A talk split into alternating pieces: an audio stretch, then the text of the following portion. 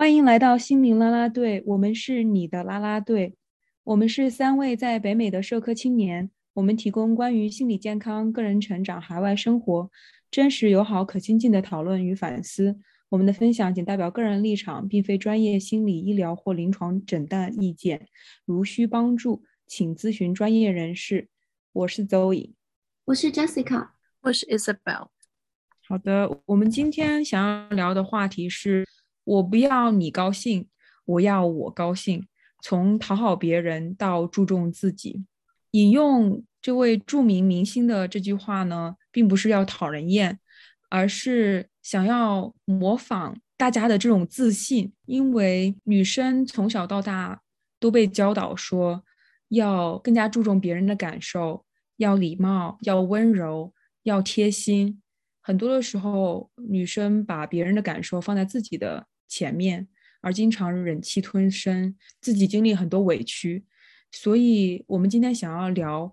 我们作为女生是怎么逐渐的觉醒，我们是怎么样从讨好别人，慢慢的意识到自己的感受也是重要的，开始更加把自己的感受摆在最前面，这也是我们自我觉醒和自我成长的很重要的一部分。我现在要想问大家的是。大家觉得自己会习惯性的把别人的感受放在自己的感受前面吗？能跟我们分享一下这样的习惯是怎么形成的呢？我从小就被评价是个非常懂事的小孩儿，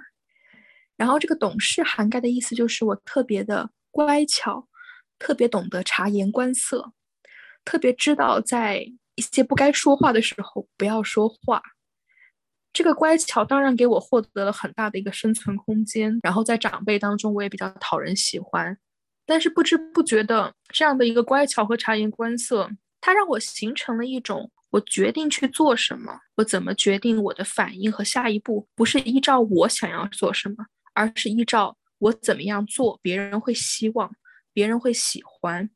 我觉得我相信在在在我们还是孩子的时候，这是一个非常有利的。能够给我们获得很大的生存空间，在亚洲的这个环境下，父母长辈是非常的推崇，而且会非常的标榜这个孩子多懂得看眼色，这个孩子多么的多懂得知道大人想要什么。但是当我慢慢长大之后，我会更多的看到这个对我个人的一个影响，像我刚刚说到的是，它影响了我做决策，它影响了我去做选择的优先次序。它使得我首先首先会去考虑的是别人会怎么去想，我会不会惹别人不高兴，我会不会让别人不舒服，或者我这样子做会让别人更喜欢我，而不是去想什么是对的事，什么是我想做的事。我类似的体验是从小的我们国家我们文化里的礼仪教育，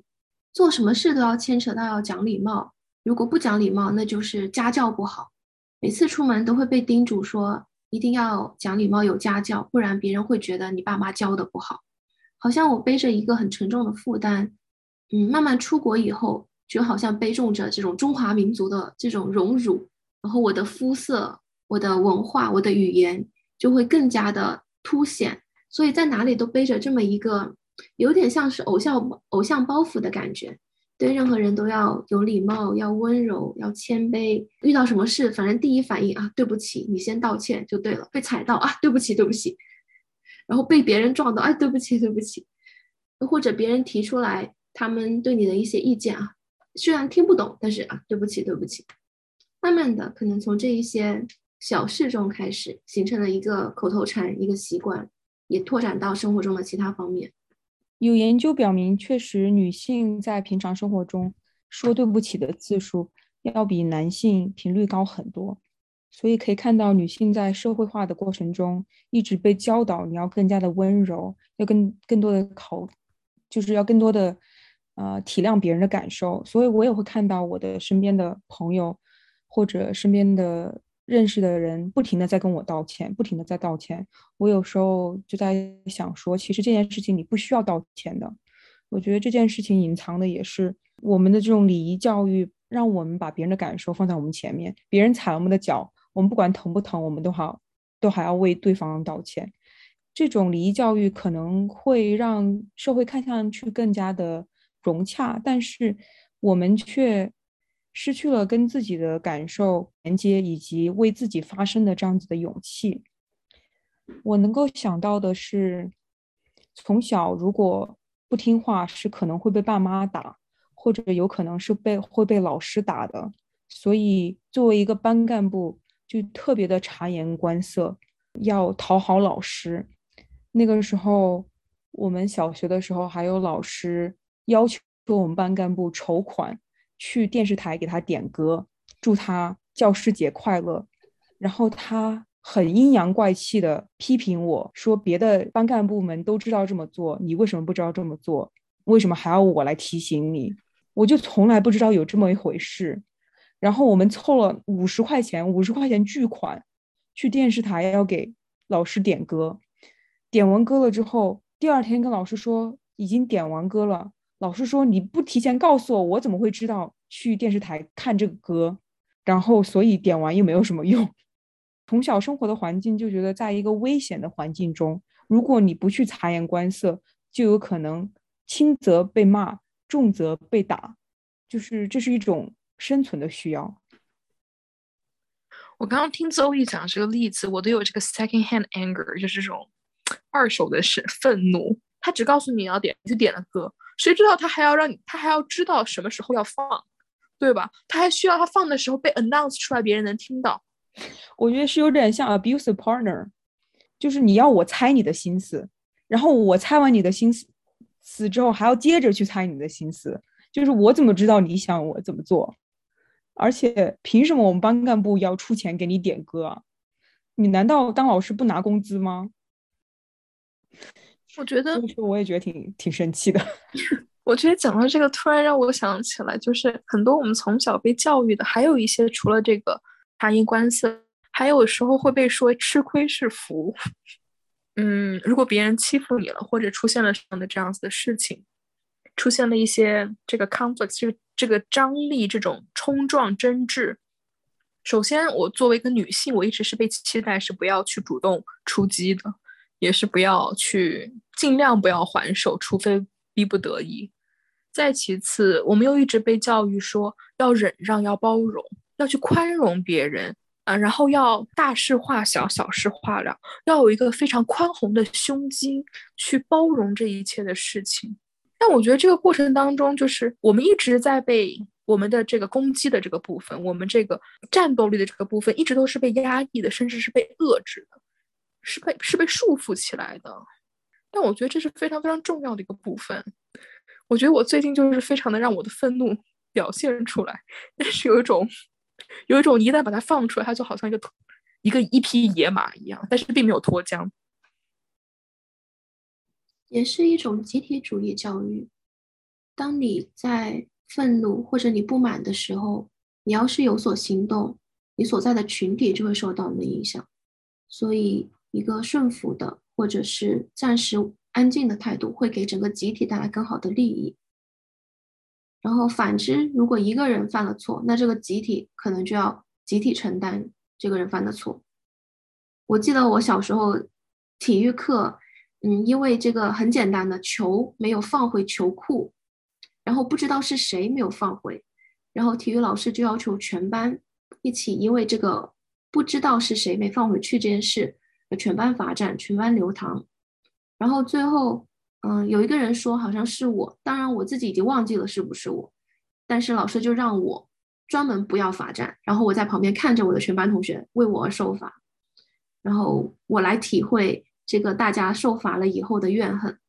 然后从这些小事情，当然它只是其中一个，有太多可能没有这么明显的，但是也是这种嗯荣辱与共的这种集体主义，一直也是从可能是从这种宿舍评比。班级评比，一直到嗯，现在可能职场中有这种部门的评比，不同的公司单位跟其他单位的比较，在这里面你一直都被教做说，你既然是其中的一员，你就不要有自己的个性，你就不要有自己的喜怒哀乐，在感到愤怒或者是感到想要反抗的时候，先想一想你的集体。这次开始讲这个，让我想到我小的时候，我小的时候特别恐惧迟到。我害怕迟到的原因不是因为，就是我睡过头了，我怎么跟老师交解释？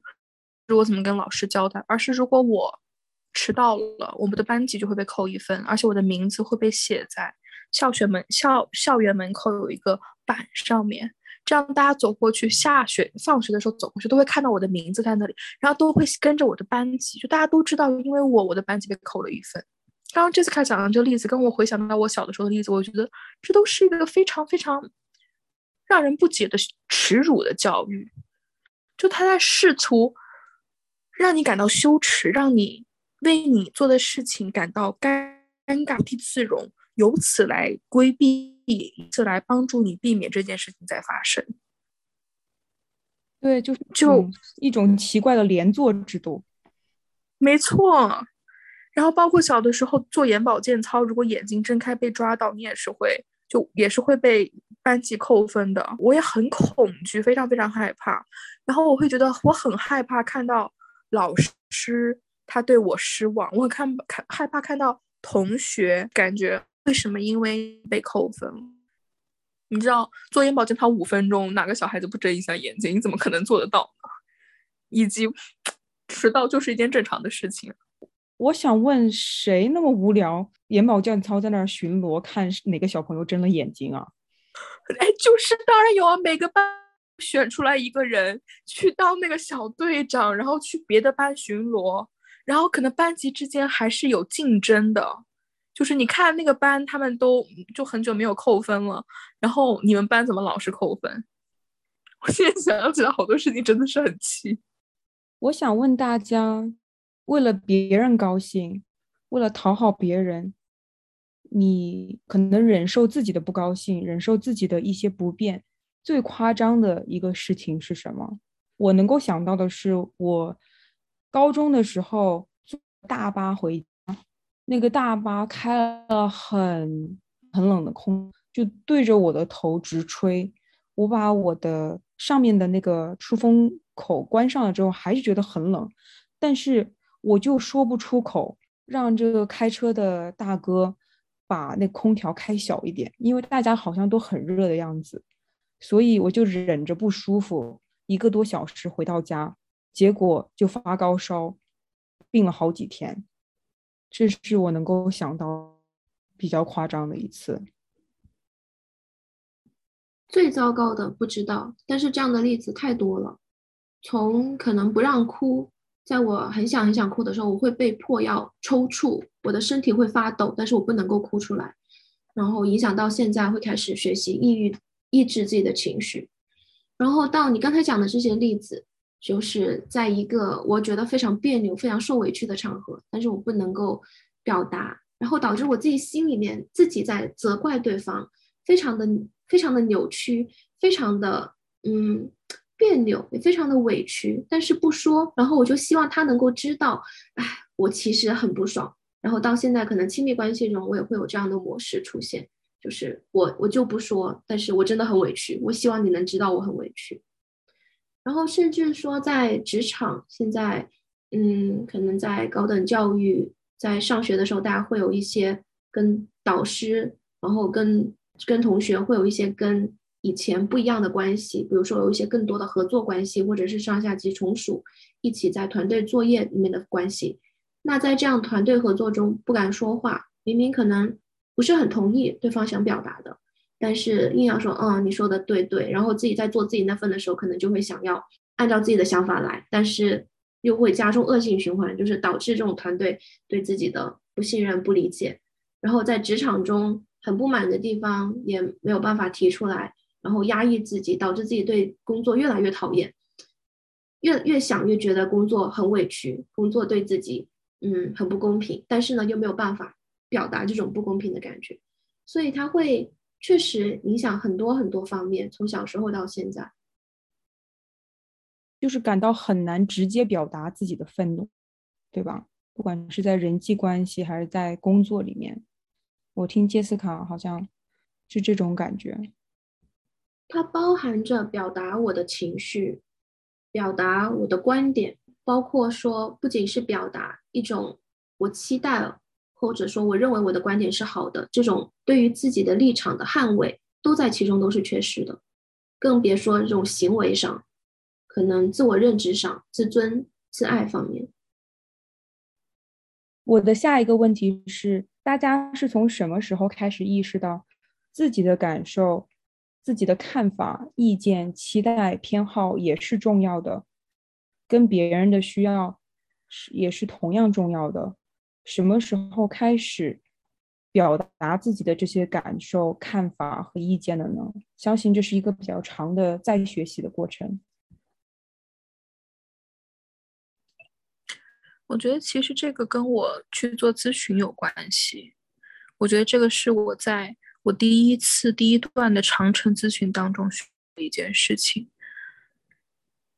因为我我一直以来，前面我说到我是一个懂事的孩子，我是一个很懂得察言观色的孩子。我从小也是个非常敏感的小朋友，就不管在我跟朋友同辈的这个人际交往过程当中，还是跟长辈的人际交往过程当中，其实我都是一个很敏感的。小孩，但是也正是因为我很敏感，所以我很，我从很小的时候开始，我就会被说是你想太多了，以及你太敏感了，你总是在放大你的感受，以及说你需要心胸更宽一点，嗯，把很多事情不要那么当回事儿，一直不断的不断的被这样灌输和教育，我也是这么样来接受的，所以我一直以来对自己的。评价也是我非常的敏感，我非常的在很多方面过于的在意我的感受和在意一些细节。但直到我在做咨询的时候，我发现，我发现这个声音不应并不来自于我自己。我发现其实，其实我之所以会被别人这样子去说，是因为我跟别人的差异，而这个差异并不代表这是不对的。这并不代表是我的错和我应该去调整的。我觉得这就是一个非常、非常正常的，并且非常没有好坏之分的一件事情。所以，我觉得当我再去意识到这样子的一个外界对我的一个规训、对我的一个教导的这个声音之后，我才开始慢慢的去找回我自己本身的这个声音，就是我的感受。的确，我是非常非常敏感的，但这个敏感从来都不是一件坏的事情，它能够帮助我更更加细微的去体察我自己的感受，也能够帮助我更好的去分辨我从别人那里接收到的感受和别人当下的感受。这并不是一个用好和坏以及应当去压抑和规训的部分。我觉得是一个这样子的过程。我觉得刚才 Isabel 讲的，我很同意。我觉得这个社会对于大家的这种规训，就导致人很好用，对吧？大家都在想说，要照顾别人的感受，而不是照顾自己的感受。而每当特别是女性发生了什么问题，产生了冲突，就会先去自己猜疑自己，觉得哦，我是不是太敏感了？是不是别人是无心的？就先去质疑自己，而不是去质疑别人。很多时候不是我们过于敏感了，而是别人太粗鲁了。别人在讲黄段子，或者讲一些很鄙夷人的、很不尊重的话。其实那个时候我们应该不舒服，我们应该不高兴，我们应该愤怒，表达自己的愤怒，这样的事情才不会再次发生。但是。我们被社会化的这个过程中，我们这种怒气、这种表达、表达愤怒的方法都已经被驯化、消失了，所以我们不知道该怎么样去表达这种愤怒。我在听大家使用的一些词语很有意思，太敏感、想太多、不够坚强。好像这里面都有一个标准，但是我偏离了这个标准。但是说这话的这个人，他好像设定了说，哎，我有一个更好的标准，就是敏感在这里面，或者想想想的方式在这里面是好的。但是你在我的标准里面不符合，你是属于一个太多过头的状态。但是凭什么这个对话的人要来规定我的思考的方式，我的性格呢？敏感是一种性格特质，想太多，或者说思想本身就是我这个人的思维方式，它可能会给我们带来一些让我们觉得负面的影响。但是它本身是一个属于我们的方式，这个方式本身是不值得、不需要被这样子评价说这是不好的，或者说像刚才伊斯表听到的一些评价他的声音，说你这样是错的，那样子才是对的，因为它仅仅只是我我选择感知社会的方式，它是这样独特的我，可能因为过去的一些经历，因为我这样子的嗯气质形成的一种方式。但是他应该是没有优劣之分。说想太多，说我太敏感的人，并不是比我更高明的人，他反而是一个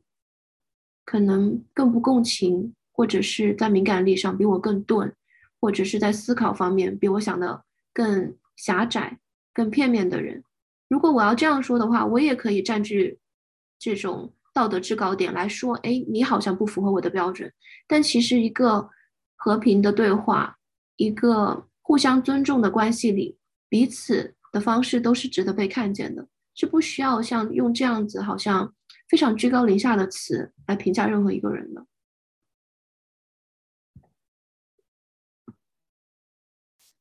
我记得我开始自我觉醒，开始学习表达自己的感受，特别是表达自己的一些负面情绪。把自己的需要摆在更加重要的位置上，嗯，可能是研究生的时候，随着抑郁症，然后开始去看心理咨询师，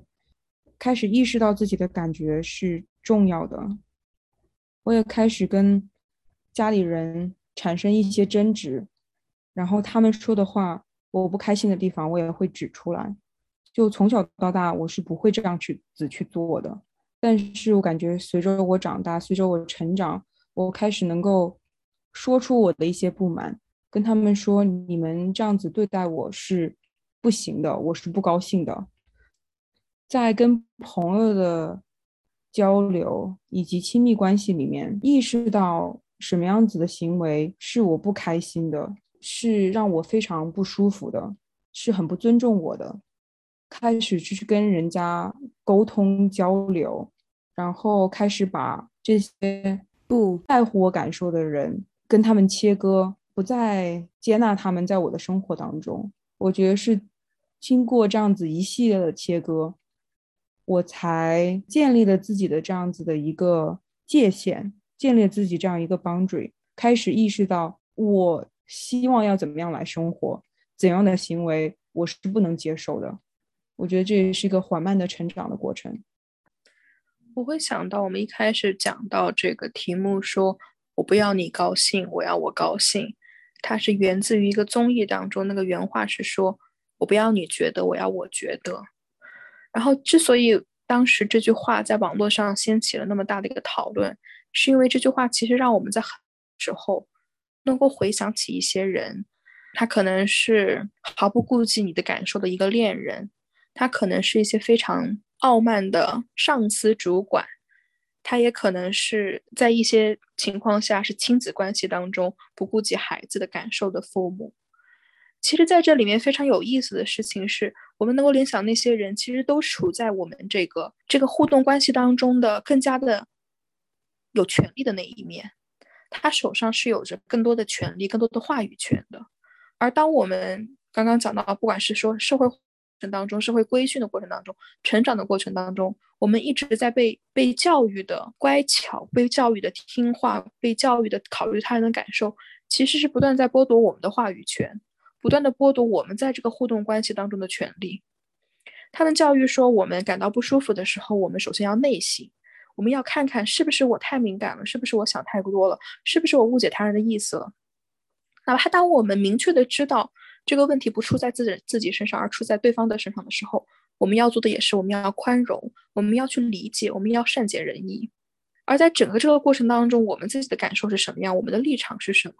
我们的利益是什么，是一直不被提及的，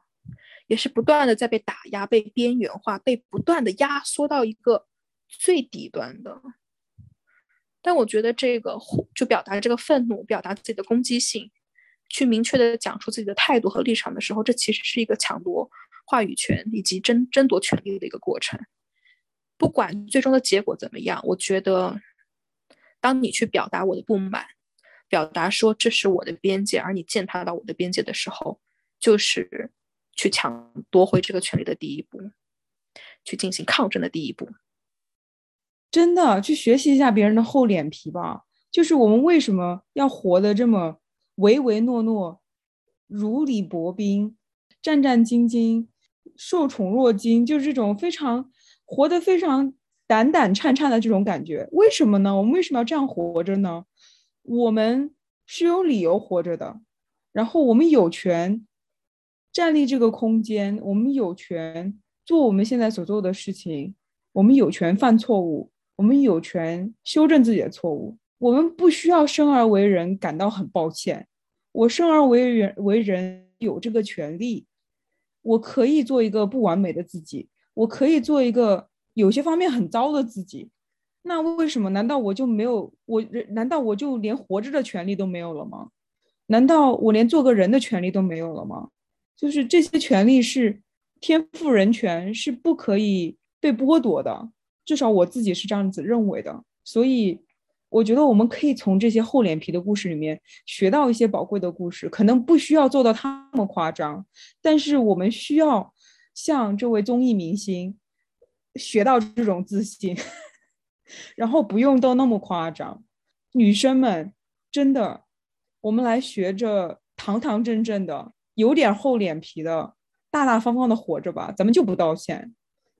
咱们不需要道歉。下面一个问题是，我们在意识到自己的感受是更重要的之后，我们怎么样练习？把自己的需要感受摆在最前面，怎么样去表你的需要？这里并不是说我自私，我们凡事只考虑自己，而是对于我们这样子的习惯性的讨好人格或者有讨好习惯的这样子的人来说，我们去练习有主见的表达自己的感受，是保护自己个人成长的一个很重要的部分。所以我想要分享的就是，从小到大穿衣服、鞋子，特别是女生，会觉得我我要怎么样打扮才好看？我们要我要怎么样打扮才有吸引力？去网上看那些啊，什么是流行的穿搭？然后要怎么样能够显示身材的优势，能够遮掩身材的缺点？就是感觉这个穿衣服都是给别人看的。进入职场之后，也是不停的想说，我要怎么样穿才能让面试我的人满意，才能让我的同事满意，才能让领导满意。就觉得，特别是作为一个亚裔女性，我在职场上怎么样来才能表现得更加职业？所以那个时候记得穿高跟鞋真的很不舒服。我觉得高跟鞋。所有的这些衣服都非常非常的不舒服，我觉得我自己经常不高兴是有原因的。就如果我总是穿着过紧或者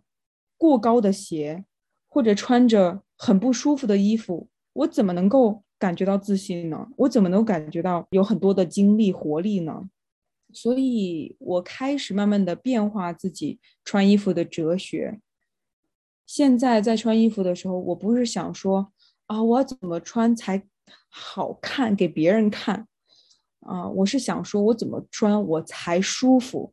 我们之前也有讨论过，穿内衣有钢圈的内衣真的是非常非常不舒服，什么聚拢的，就是这个内衣就好像牢笼一样，真的非常非常的不舒服。所以一直在。试着寻找穿着舒服的内衣，穿着舒服的衣服。我觉得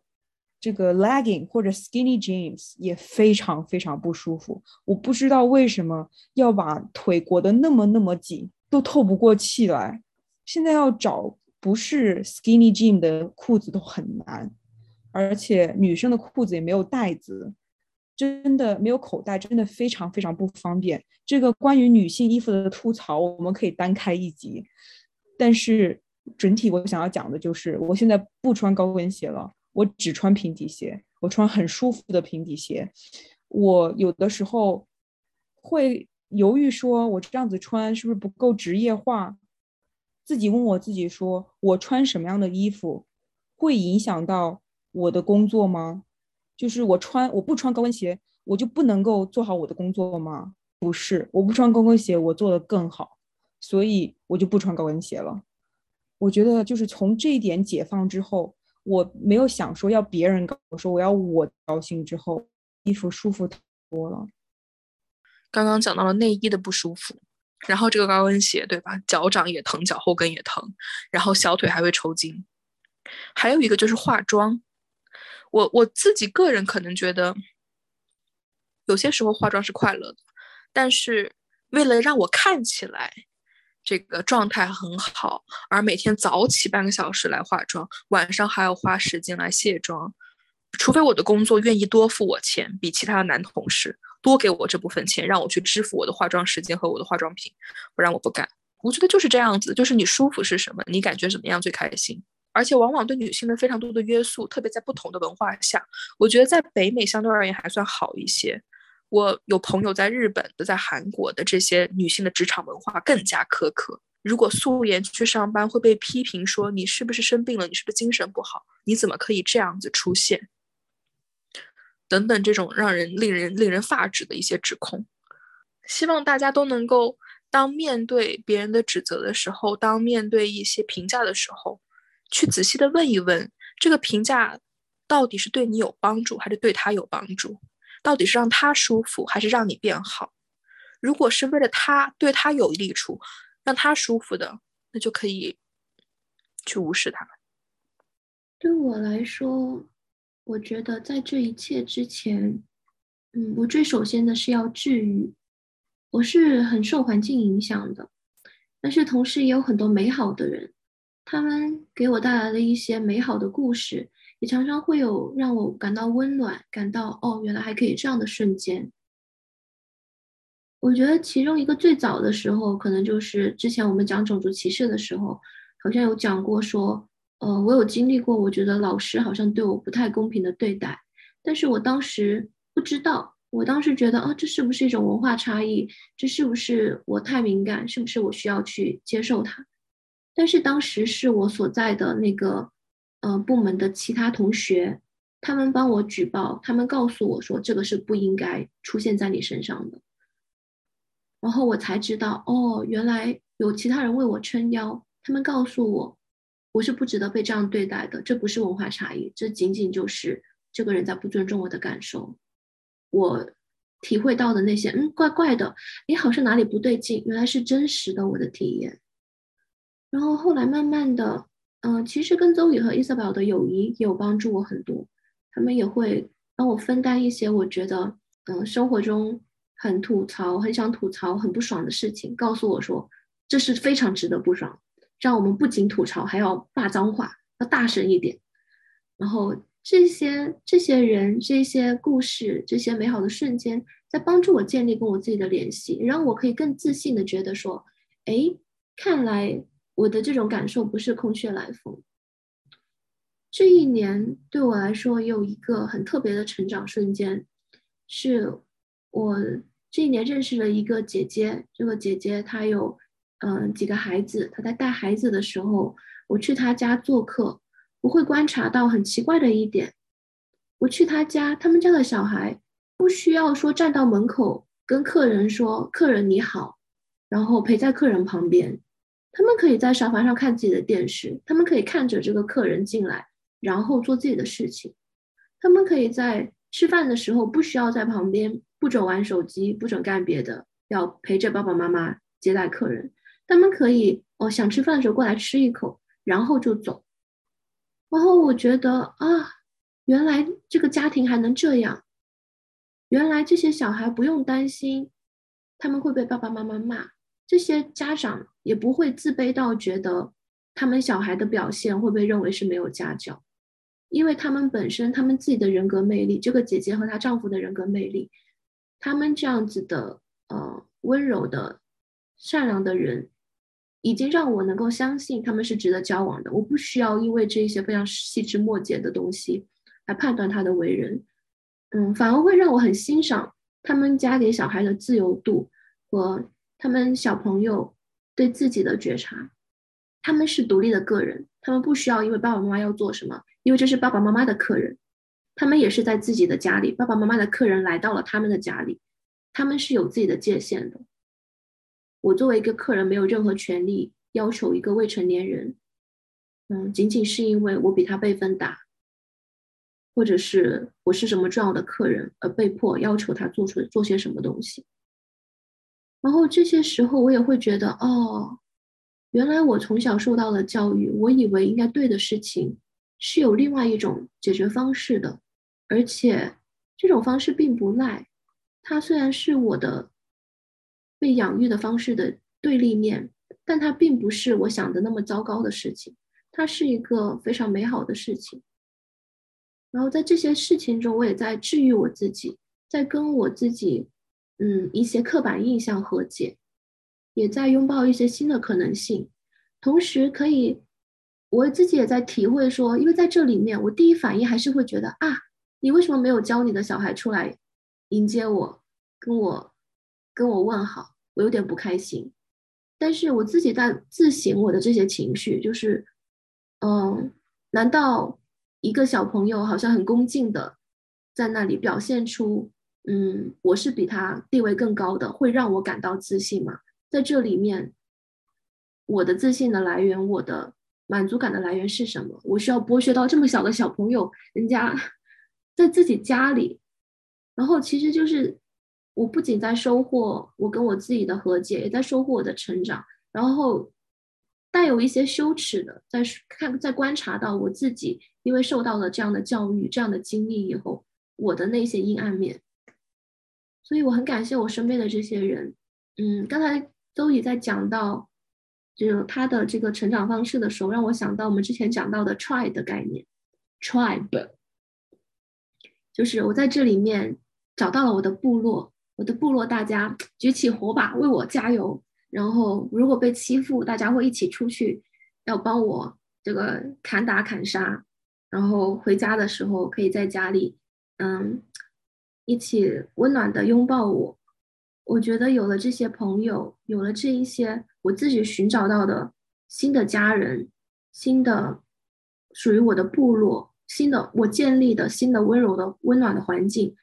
对我来说是一个帮助我成长、帮助我建立自我觉察和更多的自尊自爱的一个非常重要的方式。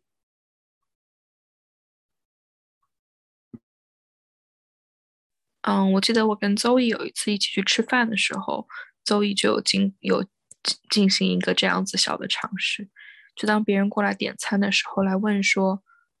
你还需要更长的时间吗？你准备好了吗？”那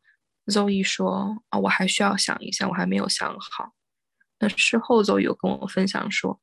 哦，其实如果是之前的时候，他会跟别人，他会因为害怕别人的等待而就给别人一个答案，但其实未必是他最想吃的东西。”那我觉得刚刚 Jessica 有提到，就是跟你觉得舒服的、你觉得有安全感的人一起，然后进行一些小的尝试。然后除此之外，我觉得在我自己的这个在职场当中越挫越勇的经历来说，我学到的经验就是，你一开始需要一点点的勇气，然后去进行一个尝试，并不是因为你知道自己可以，你才很确信才能去尝试。而是你尝试了之后，你才能够确信说，原来我可以，原来哪怕在一个陌生的国国度，用着自己的语外语，我也可以去捍卫自己的权利，以及去为自己被不公正的对待而发声。而这个经验本身是非常非常有力量的，非常非常有生命力的。当你意识到自己的战斗力，自己的这样的一种，嗯。愤怒、愤怒值和战斗力的时候，你会感觉自己的这个生命力的旺盛。对，就好像我们攻击力就好像猫的爪子一样，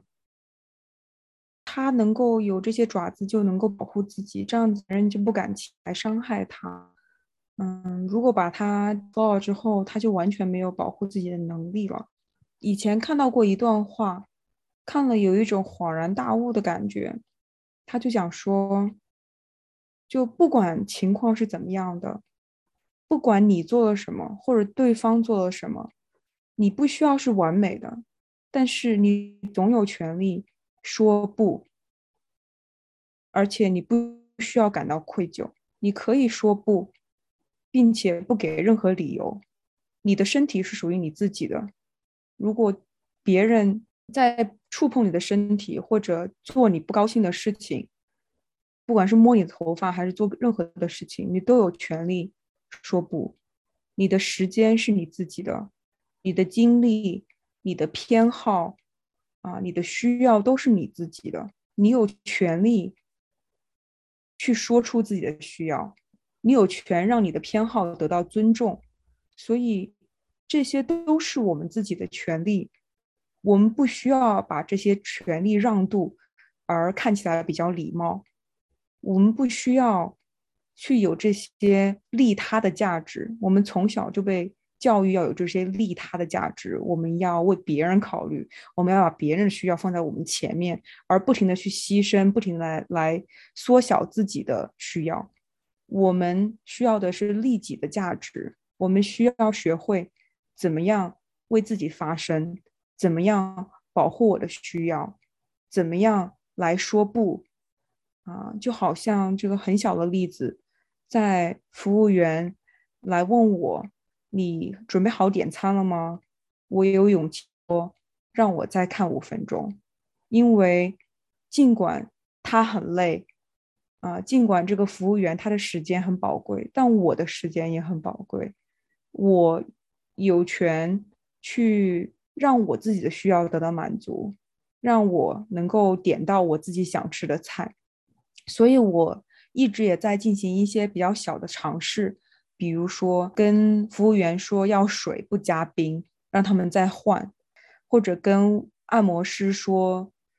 提出自己的要求，或者就是去一个店里，甚至都不需要买东西，就去。问能不能上厕所，或者在一个店里，店主很热情，但是我什么都不买，毅然走开。在这些很小的事情上，就把自己的需要放在首位，我觉得对我来说是很有帮助的。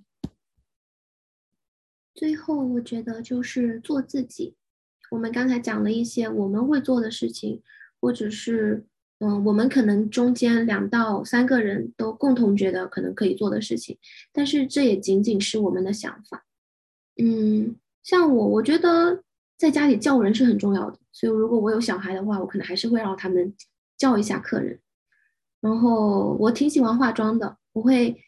我会评价一些呃女性的妆容，跟他们说哇，今天这个睫毛刷的非常的漂亮，今天这个眼线没有晕染，简直棒极了。我会非常喜欢沟通这些内容。然后，如果我早上起床有时间的话，我会愿意化妆。